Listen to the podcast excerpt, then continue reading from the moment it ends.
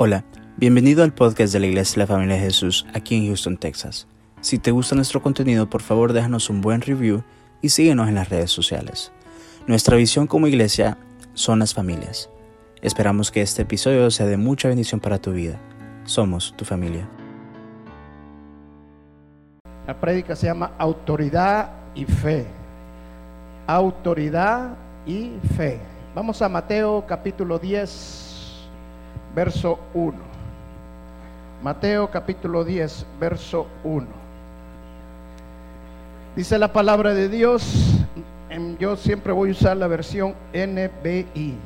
NBI. Amén.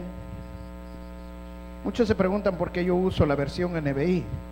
Porque es la única versión que fue traducida y literalmente del original es la única. La Reina Valera ya fue una traducción de traducciones, pero la NBI fue la única traducida del propiamente del original.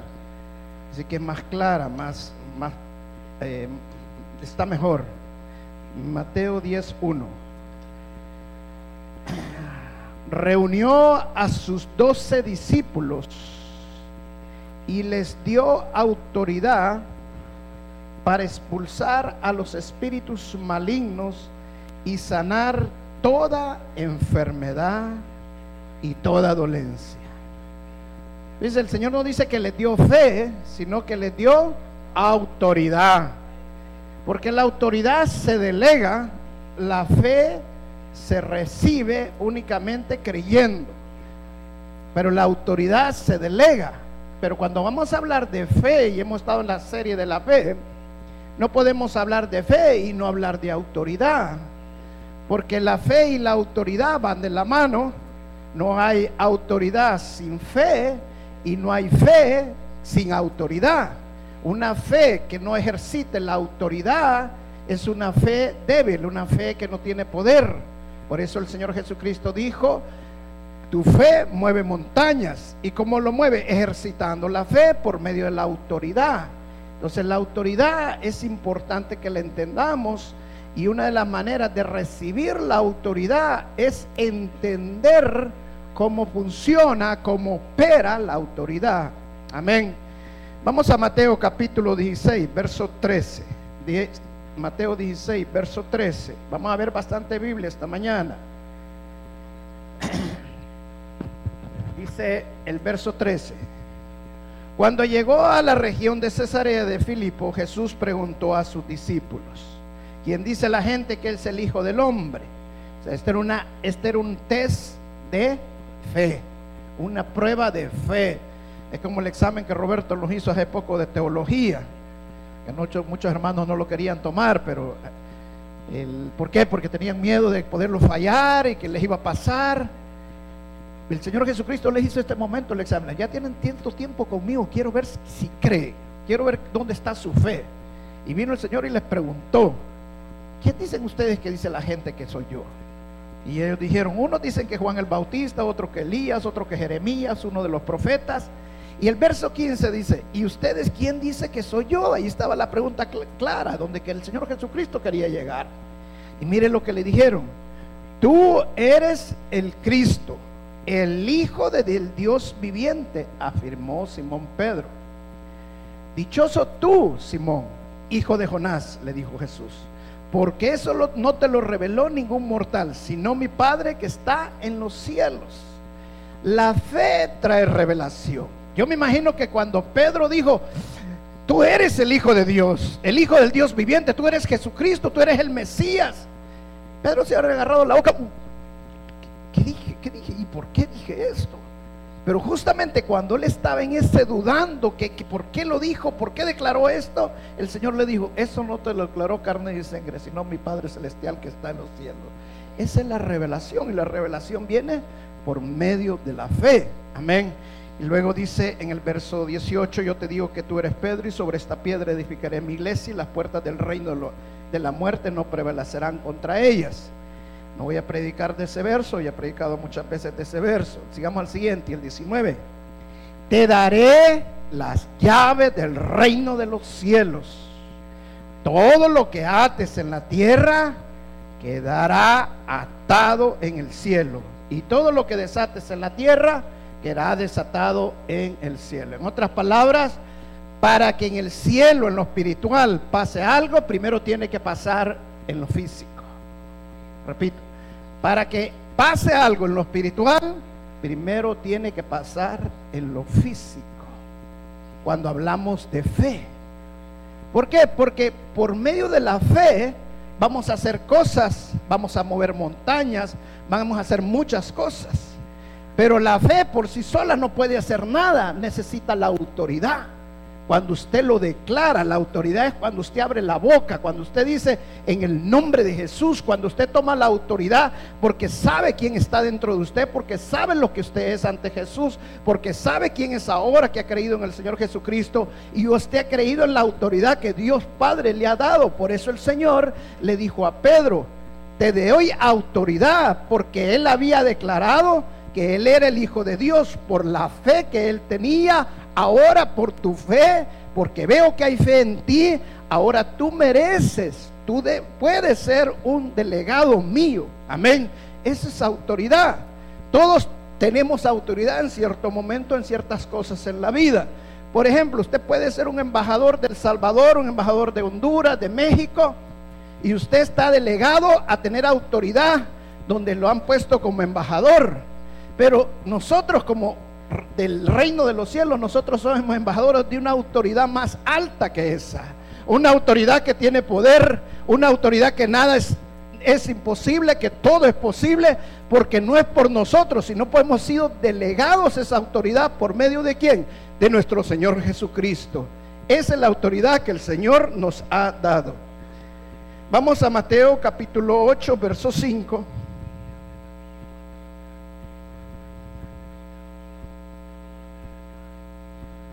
Mateo 8:5. Habemos dos predicando aquí. No le pongan atención en el nombre de Jesús. Mateo 8:5. ¿Está conmigo? Dice, al entrar Jesús a Capernaum, se le, se le, acercó un centurión pidiendo ayuda. Un centurión era un hombre que tenía al mando 100 soldados. era un centurión romano. Señor, mi siervo está postrado en casa con parálisis y sufre terriblemente. Iré a sanarlo, respondió Jesús. Mire lo que el hombre le dijo. Señor, no merezco que entres bajo mi techo, pero basta con que digas una sola palabra y mi siervo quedará sano. Hasta era, estaba maravilloso. Pero mire lo, lo, lo que después le dice en el verso 9. Porque yo mismo soy un hombre bajo órdenes superiores. Otra versión dije bajo autoridad. Y además tengo soldados bajo mi autoridad. Le digo a uno, ve y viene. Veo, ven y va. Y tiene lo y viene. Y le digo a mi siervo, haz esto y, y lo hace. Al oír esto, Jesús se mostró asombrado a quienes lo seguían. Y les dijo, les aseguro que no he encontrado en todo Israel a nadie que tenga tanta fe. Wow. ¿Cómo Jesús descubrió la fe de este hombre? Por la autoridad. La autoridad revela la fe que tú tienes. Si tú no actúas con autoridad es porque tu fe está muy débil. Porque tu fe no ha avanzado, porque tu fe no ha crecido, porque todavía te falta creer más. Creer en lo que el Señor Jesucristo hizo en la cruz del Calvario. Cuando alguien viene a pedirme oración, a usted si lo escucha, Señor. Hermano, eso significa que no tienes fe. Porque todos nosotros, el Señor Jesucristo ha puesto dentro de nosotros al Espíritu Santo. Y desde el momento que nosotros tenemos el Espíritu Santo, el Espíritu Santo no está dentro de nosotros como adorno. El Espíritu Santo está para que nosotros tengamos autoridad, para que ejerzamos el poder de Dios que hay en nosotros. Amén. Por eso el Señor Jesucristo depositó al Espíritu Santo en nosotros. El centurión, y esta es la parte que quiero que entiendan, cómo funciona la autoridad. El centurión era un hombre militar. Y el que mejor puede entender lo que es autoridad es un militar. ¿Por qué? Porque la autoridad viene por cadena de mando. Dentro del ejército primero está el soldado, el cabo, el sargento, el subteniente, el teniente, el capitán, el mayor, el coronel, el general. Pero el soldado no le puede dar órdenes al capitán, el capitán no le puede dar órdenes al coronel, mucho menos el coronel no le puede dar órdenes al general. La cadena de mando viene de arriba para abajo, no de abajo para arriba. Y cuando el general da una orden, el soldado no tiene que contradecir la orden. El soldado simple y sencillamente tiene que ejecutar la orden que el general ha dado. Ese es estar bajo autoridad. Y usted no puede tener autoridad si usted no está sometido bajo la autoridad. Santiago capítulo 4, verso 7 dice, someteos a Dios y resistí al diablo y él huirá de ustedes. La mayoría de cristianos se pueden ese verso, pero la última parte, resistí al diablo y él huirá de ustedes. Pero se les olvida la primera parte, someteos a Dios. En otras palabras, si usted no se somete a Dios, no puede resistir al diablo. El Señor te dice, resiste al diablo. O sea, no es la, la autoridad que Dios nos ha dado es resistir al diablo. Pero lo vamos a resistir si nos sometemos a Dios. El libro de Romanos dice, toda autoridad es impuesta por Dios. Y aquel que se revela a la autoridad será castigado por Dios. O sea, si nosotros no nos podemos someter a la autoridad impuesta por Dios, ¿Cómo podemos decir que nos estamos sometiendo a Dios? A mí me da miedo cuando algún hermano, un hermano alguien que dice, pastor, yo quiero servir, yo quiero hacer esto y no se puede someter. Y me da miedo, ¿por qué? Porque no tiene autoridad. Lo voy a exponer algo espiritualmente tan fuerte sin autoridad. Porque no puede recibir autoridad simple, sencillamente porque no se puede someter. El sometimiento es un principio bien claro que está para que nosotros podamos tener autoridad. Por eso el centurión le dijo, yo soy hombre bajo autoridad. Recibo órdenes también y cumplo las órdenes. Y también doy órdenes a mis, a mis inferiores. Y yo le dije a un soldado, ven y va. Ven para acá y viene. Así tú, Señor, solamente di la palabra y, la, y va a ser hecha este hombre entendió claramente lo que es autoridad. Y eso es lo que nosotros tenemos que entender como hijos y siervos de Dios. La fe genera la autoridad. Si nosotros creemos en lo que el Señor Jesucristo hizo en la cruz del Calvario, si nosotros creemos lo que el Señor Jesucristo ya hizo de nosotros, que ahora somos hijos de Dios, linaje coído, real sacerdocio, reyes, príncipes, en otras palabras, yo soy rey. ¿Por qué? No por lo que yo soy, sino por lo que el Señor Jesucristo hizo en la cruz del Calvario. Porque yo creí lo que el Señor Jesucristo hizo en la cruz del Calvario. Ahora yo soy un representante del Señor Jesús y la autoridad de Dios está en mí. Por eso el Señor Jesucristo dijo, toda autoridad, toda potestad me ha sido dada tengo la autoridad completa, todo ha sido puesto bajo mis pies, principados, potestades, todo. Por lo tanto, dice, por lo tanto, vayan y prediquen el Evangelio, hagan discípulos, bautizando en el nombre del Padre, el Hijo y el Espíritu Santo. Dice, Dios, el Señor Jesucristo le dio a su iglesia la autoridad para evangelizar. No se la dio a los ángeles. En Hechos capítulo 16 aparece la parte de Cornelio, cuando Cornelio tuvo una visión con un ángel. El ángel le dijo que mandara a Jope a buscar por el apóstol Pedro, para que el apóstol Pedro viniera y le presentara el evangelio a Cornelio. Y Cornelio tuvo que mandar unos soldados a buscar a Pedro. Llegaron un día, los dos días regresaron. Ahora, ¿no era esta pérdida de tiempo? Pérdida económica, pérdida de esfuerzos. ¿El ángel no conocía el Evangelio? Claro. Porque el ángel no le presentó el Evangelio mejor a Cornelio. No, mira, Cornelio, no mandes a nadie, yo lo voy a hacer. Porque no le dio la autoridad el Señor a los ángeles de predicar el Evangelio, de evangelizar, ni de hacer discípulos. Esa le se la dio a sus hijos, a los que han creído en su nombre, a nosotros. Amén.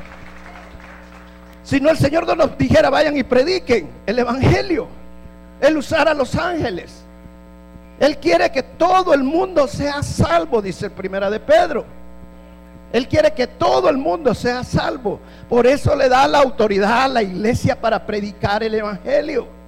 Pero esta autoridad, la iglesia es lo que menos la conoce. Ay, pastor, pero ¿y podré ir a predicar el Evangelio? ¿Y podría hacer esto? Y cuando llegan todavía llegan hasta con miedo. Perdón, yo no le quiero hablar de su religión. Hermano, hable con autoridad en el nombre de Jesús. Empiece a presentar al Señor Jesús sin miedo. Porque la autoridad se la dio el Señor Jesús. Amén. Pero la autoridad funciona bajo sometimiento. Si usted no está sometido, hermano, de nada va a servir que vaya a hacer lo que vaya a hacer. Necesita someterse. Necesita estar bajo sometimiento. Aunque no le parezca. Pero la autoridad viene del sometimiento. Amén. Vamos a, Hechos. Capítulo 3 verso del 1 al 8. Hechos capítulo 3, verso del 1 al 8. Hay tantos pasajes en la Biblia como el Señor delegaba la autoridad a sus discípulos. Vayan en nombre mío. El que lo reciba a ustedes me recibe a mí. Y el que me recibe a mí recibe al Padre. ¿Sabe que hay gente que no le gusta que lo reciba? Hay cristianos que no les gusta que lo reciban. ¿Sabe por qué digo yo que no recibe usted que le reciban? Porque van con miedo. Hermano, el que lo reciba usted, recibe al Señor Jesucristo. El que lo rechaza a usted, rechaza al Señor Jesucristo. Ay, no es que me van a rechazar, hermano. Si usted tiene que ir, no, pues si lo rechazan, no lo rechazan. Si lo rechazan, rechazan al Señor Jesús. Si lo reciben, reciben al Señor Jesús. No ponga la mirada en usted, ponga la mirada en nuestro Señor Jesús. Amén. Mire lo que dice Hechos capítulo 3, verso del 1 al 8. Dice, un día subían Pedro y Juan al templo a las 3 de la tarde, que es la hora de la oración. Junto a la puerta llamada Hermosa había un hombre lisiado de nacimiento, el que todos los días dejaban allí para que pidiera limosna lo que entraban en el templo. O sea, en otras palabras, este hombre estaba inválido. Cuando este vio que Pedro y Juan estaban por entrar, les pidió limosna. Pedro con Juan, mire cómo opera la autoridad. Pedro con Juan, mirándolo fijamente, le dijo, míranos. Mire cómo opera la autoridad. Primero dijo, mirándolos fijamente. Primero vieron al enfermo. Primero vieron al enfermo. Hermano, cuando usted va a orar por un enfermo, no vaya con los ojos cerrados. Y que, ay, yo no sé cómo voy a hacer esto, pero Señor, tú puedes, Señor, tú lo mírenlo, mirándolo fijamente. Y luego, ¿qué le dijeron al ciego, al, inválido? Míranos, míranos, que lo vieran a él. ¿Sabe que hay hermanos cuando están ministrando? No, no me mires. No, pongan la mirada en mí, ponla en el Señor Jesús, que yo no soy nada. Yo soy un apenas un gusano, dice, agarramos hasta un salmo para él. No soy nada, dice. Leí la historia de un hombre, un misionero, que Dios lo usaba mucho en sanidades y milagros y prodigios.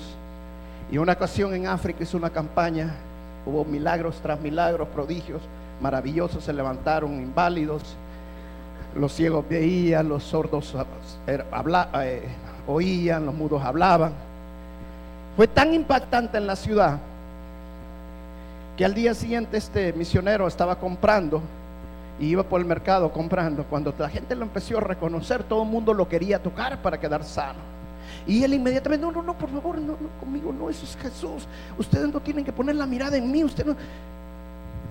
Y entonces en ese momento el Espíritu Santo le habla y le dice, tú eres un representante mío la gente no te está viendo, están viendo que yo estoy en vos y que el poder mío está en ti. Déjate tocar. ¿Qué hubiera pasado si cuando yo entré a Jerusalén, el, el, el burro en el el burro hubiera dicho cuando tiraban las palmas, no, no, no, no tiran las palmas, no pongan en mí la mirada. No estaban poniendo la mirada en el burro, sino el que iba sentado en el burro. El problema es que nosotros muchas veces queremos una humildad falsa. Y eso nos hace no tener autoridad. Hermano, el Espíritu Santo está en usted. Usted debe honrar y glorificar el nombre del Señor Jesús con sus actos pero tiene que ejercer la autoridad. Si no dice la, la palabra que hasta con solo la sombra de Pedro la gente quedaba sana. Amén. Solo con la sombra de Pedro la gente quedaba sana. Porque Pedro conocía la autoridad. Dejemos que el poder del Espíritu Santo fluya. Y mire después que le dijo este hombre, el verso 5, el hombre fijó en ellos la mirada, esperando recibir milagro. Mire qué tremenda la fe. Cuando usted pone la fe en Dios. Digo, estos hombres son de Dios. Y yo sé cómo ellos sanan a las personas. Y si yo, yo voy a verlos porque ahí me dice que lo mire y sé que voy a recibir el milagro. Hermano, esté expectante cuando usted quiera recibir un milagro de que Dios se va a manifestar en su vida. Amén. Dice el verso 6. Mire lo que Pedro le dijo. No tengo plata ni oro, declaró Pedro. Pero lo que tengo te doy. En el nombre de Jesucristo, Nazaret, levántate y anda.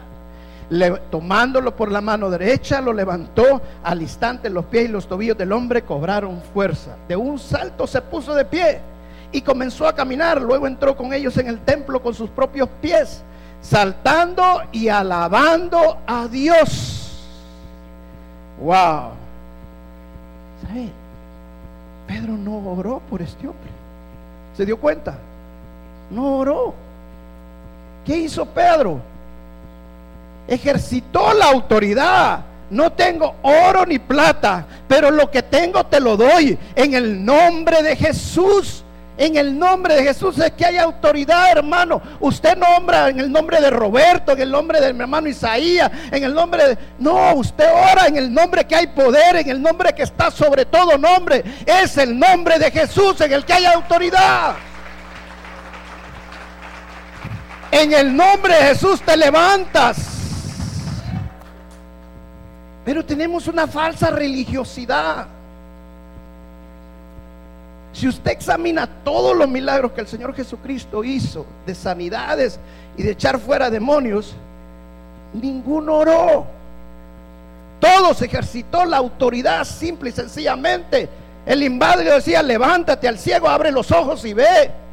Al mudo le decía, abre la boca, suelta la lengua y habla. Esa es autoridad. Pero cuando nosotros, como no, la iglesia no tiene el entendimiento claro de lo que es autoridad, cuando viene a orar, lo primero que hacen es, ay Señor, ten misericordia de este hombre y sánalo, tu poder, yo no soy nada, Señor, pero tu poder sí lo puede. Y no pasa nada. Ni nunca va a pasar nada. Ni nunca va a pasar nada. ¿Y sabes por qué? Porque lo estás haciendo sin fe. No estás creyendo en lo que el Señor Jesucristo ya hizo, que el mismo que lo resucitó entre los muertos, el Espíritu Santo, y lo levantó y lo resucitó al tercer día, está dentro de ti, está dentro de mí. Deja que el poder de Dios fluya sobre tu vida y declara en el nombre de Jesús. La autoridad es declarar, no orar. Ahora, escucha bien esto, hermano. La autoridad viene de estar en la presencia de Dios. El, que más oraba y más ejerció autoridad en la Biblia es el Señor Jesucristo. El Señor Jesucristo vivía en la presencia de Dios. El Señor Jesucristo estaba en la presencia de Dios. Hasta los discípulos decían, Señor, te vas a morir si no comes. Yo como del mejor pan, del que ustedes saben que es mejor que el pan físico, porque él vivía orando, clamando al Señor. Pero cuando llegaban los enfermos, cuando llegaban los endemoniados y había necesidad de ejercitar autoridad, él no oraba, él declaraba en el nombre de Jesús, fuera. Eso es lo que la iglesia tiene que hacer. Pero muchos no entienden lo que es autoridad. ¿Y sabe por qué no entienden lo que es autoridad? Porque le dan más relevancia al diablo que al mismo Señor Jesús. Uy, uy, hay demonios. ¿Sabe que yo escucho hermano que, uy, hermana, pastor, ¿por qué no va conmigo? Que dice que hay, hermana dice que hay demonios. Que... ¿Y cuál es el problema, pues? ¿Cuántos oyeron hablar de Wilsburg? Es un famoso predicador allá por los años 1800. 1800 fue Wilsburg. Este predicador dice en una ocasión que él estaba dormido y se levanta de repente y levanta, los ojos y ve en la piedra de la cama un demonio. Y cuando ve el demonio le dice, ah, tú le. Ah, siguió durmiendo. Hubieran hecho muchos cristianos empezar a hacer una guerra espiritual y en el nombre de Jesús voy a sacar este demonio. Hermano, cuando usted tiene el Espíritu Santo, los demonios no lo pueden tocar, pueden llegar cerca, pero jamás lo pueden tocar ni lo pueden posicionar. Esa es autoridad. Ya voy segunda vez que me quiero caer ahí. Mejor solo para este lado voy a agarrar, ya trampa me han puesto. Hay que hermanos que todos dicen, uy, el diablo me ha puesto eso. No, hermano, deja de nosotros que hemos puesto eso allí. Se me apachó la llanta, el diablo me apachó la llanta, hermano. Se fue, se fue el diablo. No, hermana, para que no haya cambiado la llanta. Ay, pastor, el diablo me hizo pecar. Es que dice que no quería, pero el diablo me arrinconó tanto. Resistía al diablo, dice la palabra. Pero antes dice, sométete a Dios. Hermano, si el diablo ya fue derrotado, eso es mentira que el diablo lo puede hacer pecar. Puede tentarlo, pero no lo va a hacer pecar. La misma palabra dice que nosotros pecamos de nuestra propia concupiscencia. O sea, resista al diablo mejor, sométase a Dios, haga la voluntad de Dios y resista al diablo y él va a huir de usted. Ay, pero es que no puedo, Señor. Hermano, cree lo que el Señor ha hecho. No es por tu fuerza, es con la fuerza del poderoso Espíritu Santo. Cree que el Espíritu Santo está en ti, hay poder en ti, en el nombre de Jesús. Mire, voy a, enseñarte algo que es bien fuerte, pero abre tus ojos a esto. No lo iba a hacer, pero lo voy a hacer, porque el Espíritu Santo me está puchando que se lo diga. Pero les voy a enseñar esto. Muchos no entienden autoridad, pero les voy a enseñar esta parte. Cuando Dios creó al hombre y creó a Adán y Eva, cuando Dios los creó, Dios dijo, hagamos al hombre a semejanza nuestra. Hagamos al hombre semejanza nuestra. Y le damos dominio sobre que sometan toda la tierra y dominen todos, todos los animales, los peces, los reptiles. En otras palabras, Dios le dio autoridad al hombre sobre todo. Sobre todo. Nada antes de la caída del hombre, nada podía hacerle nada a Dios, al hombre. El hombre vivía sin enfermedad, el hombre no vivía pobreza, el hombre no tenía ni una maldición. Porque Dios le había dado autoridad. Ahora, ¿cuántos habían en el jardín de Edén que Dios había puesto? A Adán, a Eva, ¿y quién más estaba allí? ¿Ah? ¿Sabe que mucha gente cree que Dios creó al diablo? No hay ninguna parte de la Biblia que diga que Dios creó al diablo. ¿Sabe quién estaba allí? Luzbel, Lucifer. Pero no será diablo. Él era un ángel. Era un ángel precioso. Era un ángel bello. Era un ángel con Isaías lo describe de una manera hermosa. Estaba allí. Y por medio de una serpiente engañó a Eva y Eva engañó a Adán. Cuando Adán cae, entonces Lucifer se convierte de precioso en horripilante y se convierte en el diablo. Porque le quita toda la autoridad al hombre. ¿Y sabe por qué él quería la autoridad del hombre? Porque dice Isaías que él quería ser semejante a Dios. Que el diablo quería ser semejante a Dios. Y él dijo, si Dios hizo semejante al hombre, a él y le dio toda autoridad, todo dominio. Yo quiero tenerle el dominio y la autoridad que el hombre tiene. Yo quiero ser semejante, yo quiero ser igual a Dios. Eso es lo que él quería y por eso él le robó al hombre la autoridad. Pero hace dos mil años nuestro Señor Jesucristo murió en la cruz del Calvario. Y lo que Satanás había robado, el Señor Jesucristo le dijo, yo te lo quito. Y él restauró la autoridad al hombre. Por eso él dice, toda autoridad me ha sido dada y todo ha sido puesto a mis pies. Por lo tanto, por lo tanto, vayan. O sea, la autoridad Dios nos la ha dado a la iglesia. Ni el diablo ni nada les puede hacer nada. Ay, pastor, pero mire a Pedro si lo zarandeó. Hermano, ¿qué fue lo que Pedro, lo que Jesús le dijo a Pedro? Ponga atención lo que Jesús le dijo a Pedro. Le dijo, el diablo ha pedido permiso para zarandearte. Pero yo voy a orar. ¿Para qué? Para que tu fe no falte para que tu fe no falte mientras usted esté firme en la fe. Por eso me encantaba lo, que le decía este hermano. Es esa autoridad. Usted necesita tener autoridad en los momentos difíciles. Y aunque vengan los problemas, hermano, usted va a decir en el nombre de Jesús, yo no me rindo, le doy la gloria a mi Dios. Mi Dios es poderoso, mi Dios es grande. Porque la fe no debe fallar, la fe no debe faltar. Y con autoridad declare lo que Satanás ha destruido. Y Jesús lo restaura. En el nombre de Jesús lo declaro. Vamos a Mateo capítulo 10. Otra vez, donde comenzamos. Mateo capítulo 10, veamos otra vez el verso 1. Dice, y reunió a sus doce discípulos y les dio autoridad para expulsar los espíritus malignos, para sanar toda enfermedad y toda dolencia.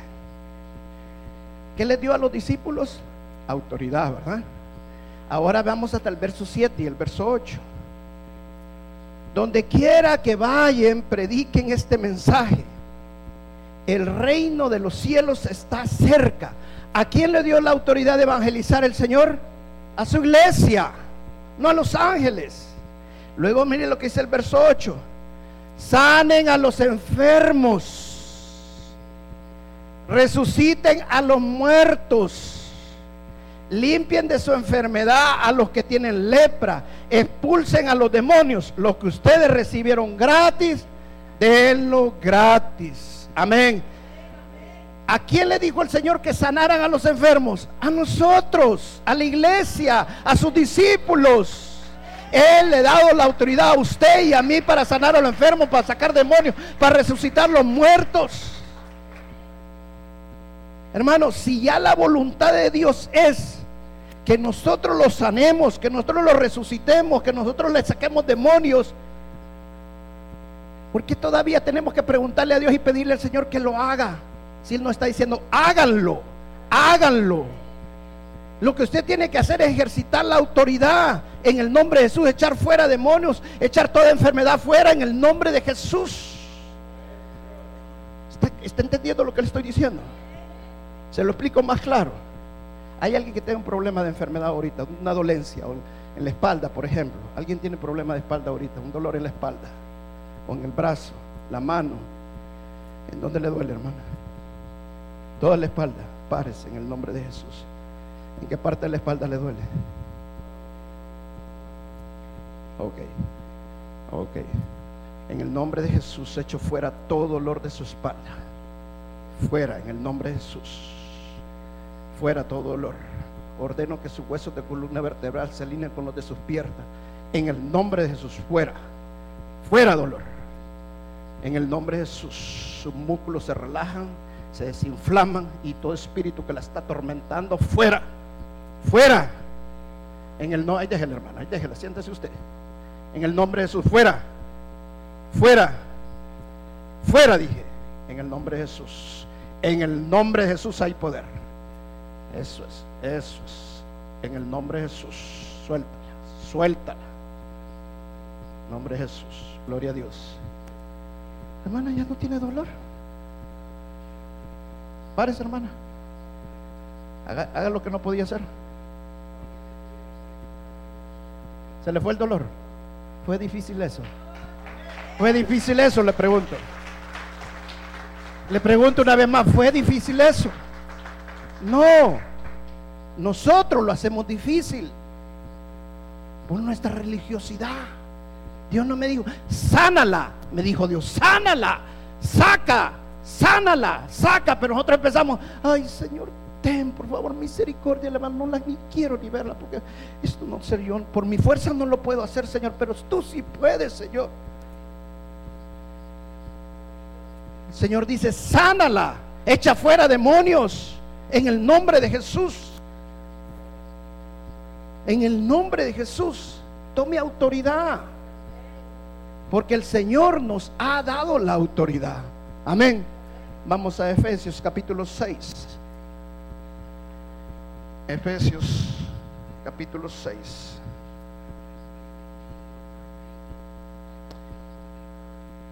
Voy a leer primero el 12 y el 11, pero voy a leer primero el 12. Mire el 12.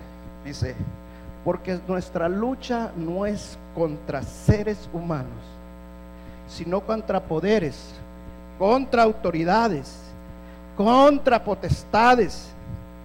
¿Que qué dice? Que dominan este mundo de tinieblas, contra fuerzas espirituales malignas en las religiones celestiales. Si el Señor nos enseña claramente que ya le quitó toda autoridad a los demonios, que ya le quitó todo dominio a los demonios. ¿Por qué dice la palabra de Dios aquí que todavía ellos tienen dominio? La palabra no se contradice.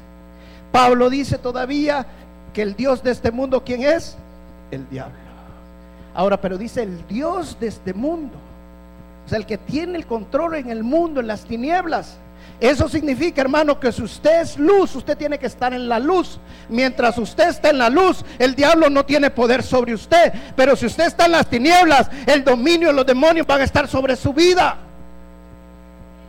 Tiene que estar también en santidad, buscando la presencia de Dios, apartándose del pecado y buscar la voluntad de Dios, porque usted tiene que vivir en la luz. La única manera que los demonios tienen autoridad sobre usted y las enfermedades tienen autoridad sobre usted es que usted esté en las tinieblas. De otra manera no. Resista, oprima todo espíritu que lo quiere oprimir y en el nombre de Jesús lo saca. Porque ellos no tienen derecho sobre su vida. Y mire lo que dice el verso 11, y con esa parte voy, voy cerrando. Si se puede subir, por favor, los músicos. Solo quiero un cantante y un, y un tecladista, por favor. Dice el verso 6, capítulo 6, verso 11. 6, 11. Está conmigo. Dice, mejor que, ¿por qué no nos paramos? Este verso es un verso precioso. Pónganse. Dice aquí, pónganse toda la armadura de Dios para que puedan hacer frente a las artimañas del diablo. Hay otra versión que dice, para que puedan hacer frente a las mentiras del diablo. ¿Sabe por qué? Porque tu realidad realidad es lo que la palabra de Dios declara.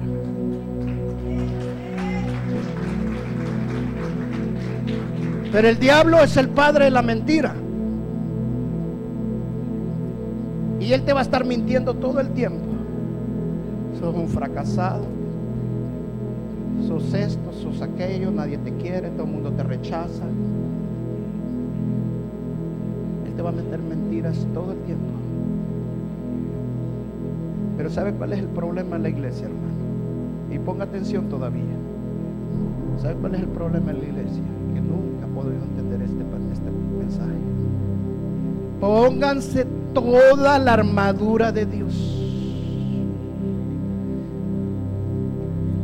Si usted nunca ha evangelizado y no quiere evangelizar, ¿cómo quiere usar las botas del, del Evangelio? Si eso es, las botas del Evangelio es evangelizar. ¿Y sabe para qué eran las botas del Evangelio? Porque las botas que usaban los romanos, porque Pablo está parafraseando con la armadura del soldado romano, usaban unos grandes clavos que cuando los soldados se paraban y ponían su escudo para retener las tropas enemigas, esos tenían, se clavaban en la tierra. Y cuando venían en contra de ellos a empujarlo, hermano, mejor se quebraban, pero no se caían. Estaban clavados.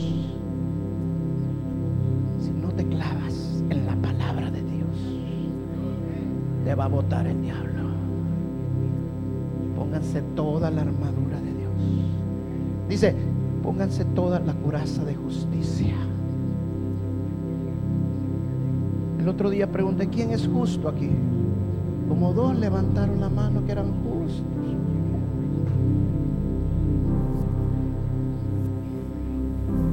Tú eres justo, no por lo que tú has hecho. Tú justo por lo que has creído de lo que el Señor Jesucristo hizo en la cruz del Calvario. Él nos hizo justos, Él nos hizo dignos, Él nos hizo santos, apartados para Dios. Fuera por nosotros, hermano, mereciéramos el agua de fuego, no tenemos otra. Pero Él nos rescató de ahí. Él nos rescató. Dice, pónganse el yelmo de salvación. Porque el diablo te va a mentir. El diablo quiere meterte mentiras. Hoy no, ya perdiste la salvación. Oye, que aquí, hermano, esa es la mayor mentira del diablo. Porque el sacrificio de Cristo fue uno solo y una sola vez. Antes querían traer sacrificio a cada momento, a cada momento, sacrificio tras sacrificio. Pero el Señor Jesucristo dijo una sola vez y todo lo que el Padre me dio, nada voy a dejar que se me pierda. La salvación es una promesa. Y tienes que creer en la promesa de Dios. Ponte la espada, la verdad. Ni siquiera traen la Biblia a la iglesia. ¿Y usted cree que le voy a creer que le lee la Biblia a usted? Si ni siquiera la trae. Ah, no, si es que allí la ponen. Hermano, usted tiene que andar con la palabra de Dios en su corazón. Léala todos los días. Deje que la palabra de Dios penetre en su vida. Crea en las promesas de Dios. Porque un día usted va a necesitar la espada y va a necesitar defenderse. Pero mire lo hermoso de este pasaje. Dice, ponte toda la armadura de Dios. ¿Cuál es el primero que tiene que ponerse uno para ponerse la armadura? El cinturón de la verdad. ¿Sabe por qué? Porque los romanos se ponían el cinturón y en el cinturón amarraban las botas. Si ellos no se ponían el cinturón, no se podían poner las botas, porque las botas se les caían. En el cinturón agarraban el, la coraza de justicia, el, la coraza que se ponían aquí. En el cinturón también se agarraba el casco.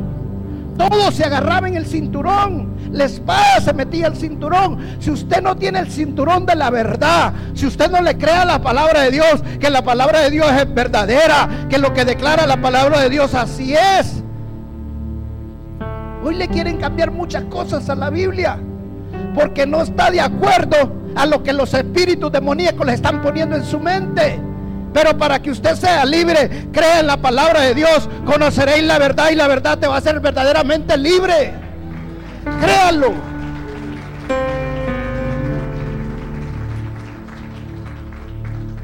Y luego Pablo dice, y esa es la parte que he dejado yo al final, no porque sea la más importante, la más importante es el cinturón de la verdad. Pero él dice, sobre todo, sobre todo, pónganse el escudo de la fe. Cuando dice sobre todo, significa sobre todo.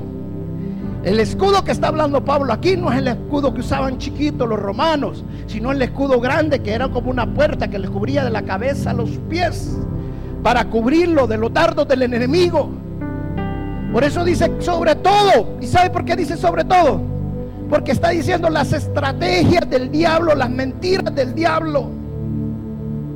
Rechace las mentiras del diablo. Hace como unos cuatro años más o menos conocí a un hombre cristiano. Lo invité muchas veces a la iglesia. Nunca vino. Ya no le hablaba el evangelio porque supuestamente se conocía la palabra de Peapa.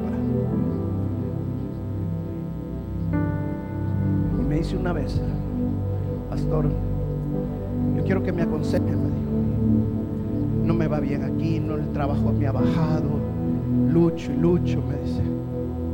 Yo creo que no es la voluntad de Dios que yo esté aquí, me dijo, sino que me va a mi país. Hermano, usted lo que le falta es fe, le dije. Créale al Señor. Usted mismo me ha contado cuánto le costó llegar aquí. Y si Dios lo trajo a este país, hermano, no le crea las mentiras del diablo. Le dije. Camine por fe. Crea en fe. Una historia larga, corta. Hace como dos meses me hablaron por teléfono. Pastor, me dice. Sí, ¿quién habla? Fulano de tal, me dice. Ah, ¿qué tal, hermano? ¿Qué, tal? ¿A dónde está ahora? Me. Aquí estoy de regreso en mi país, me dijo.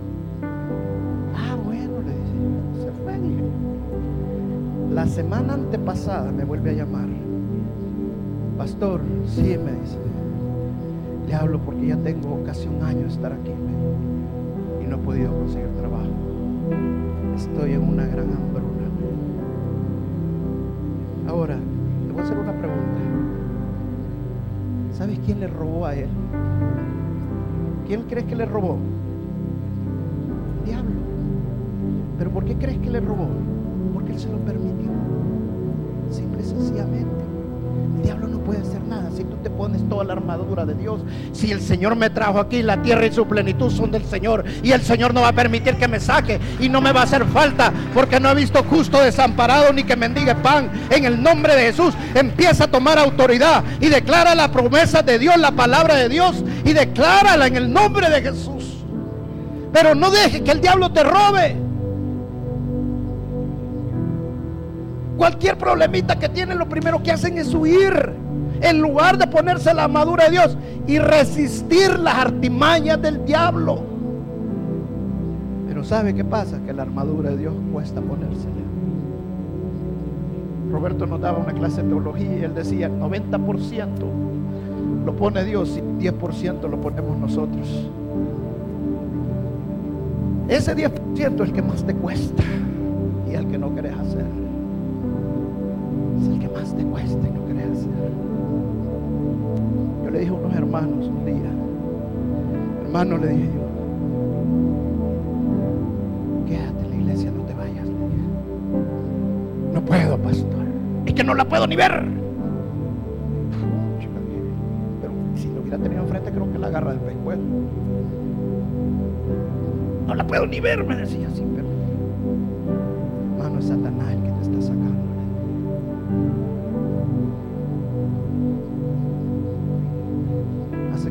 Meses me dice la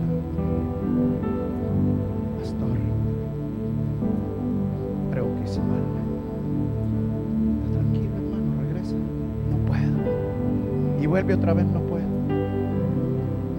Ahora le pregunto, ¿sabe por qué? Porque no se pueden poner toda la armadura de Dios. Por eso dice la palabra que en los últimos la gente la tiempo va a ir de allá para acá, de allá aquí para allá. No va a estar fija. Los sirios que se quieren venir para acá, yo le he puesto que la mayoría después se van a querer para allá de regreso. Los hermanos cubanos no están ahora conmigo, pero yo soy testigo de muchos cubanos que vienen de Cuba, que no tienen nada que comer y después de tres meses quieren irse de regreso.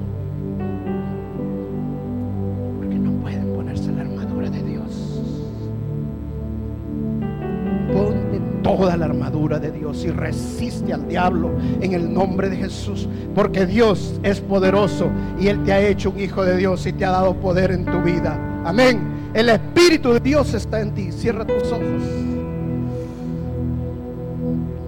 Aleluya Jesús. Gracias Jesús por lo que has hecho esta mañana, Señor. Gracias porque has abierto el ojo de entendimiento de mis hermanos.